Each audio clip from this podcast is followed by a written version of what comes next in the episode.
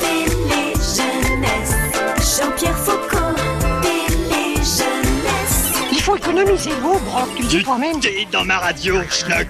Chic, c'est mercredi. Et voilà que tout à coup le ciel est bleu, voilà que tout à coup on est joyeux. Ce sont les visiteurs du mercredi. Télé Jeunesse.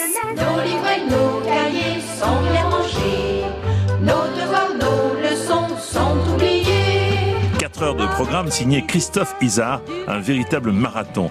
Des enfants barricadés devant la télé avec un stock de chocobéennes ou de savane chocolatée, de papy brossard, qui avalaient également des feuilletons de Flipper le dauphin, à Rintintin, des dessins animés, des rubriques, des sketchs présentés par deux marionnettes en latex venues d'une autre planète, Brock et Schnock.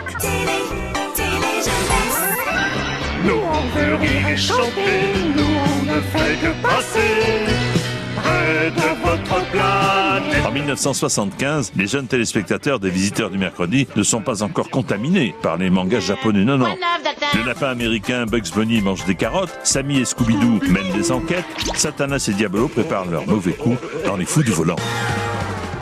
Tu vois où ça mène de distraire le chauffeur, hein, idiot? Et petit à petit, les dessins animés américains se font grignoter par les japonais.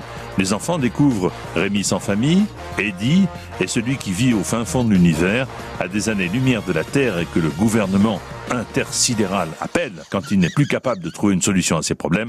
Bref, en cas de coup dur, le Capitaine Flamme. Capitaine Flamme, tu n'es pas de notre galaxie. Vous avez entre 45 et 50 ans, eh bien, c'était vos mercredis après-midi. Les visiteurs sont partis, les souvenirs sont restés, les animateurs et chroniqueurs se sont succédés.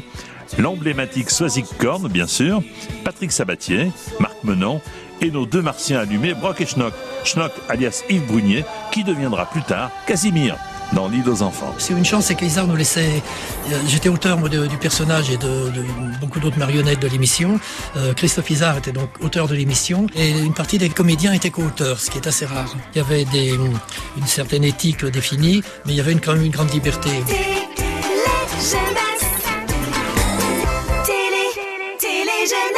En réécoute et en podcast sur FranceBleu.fr.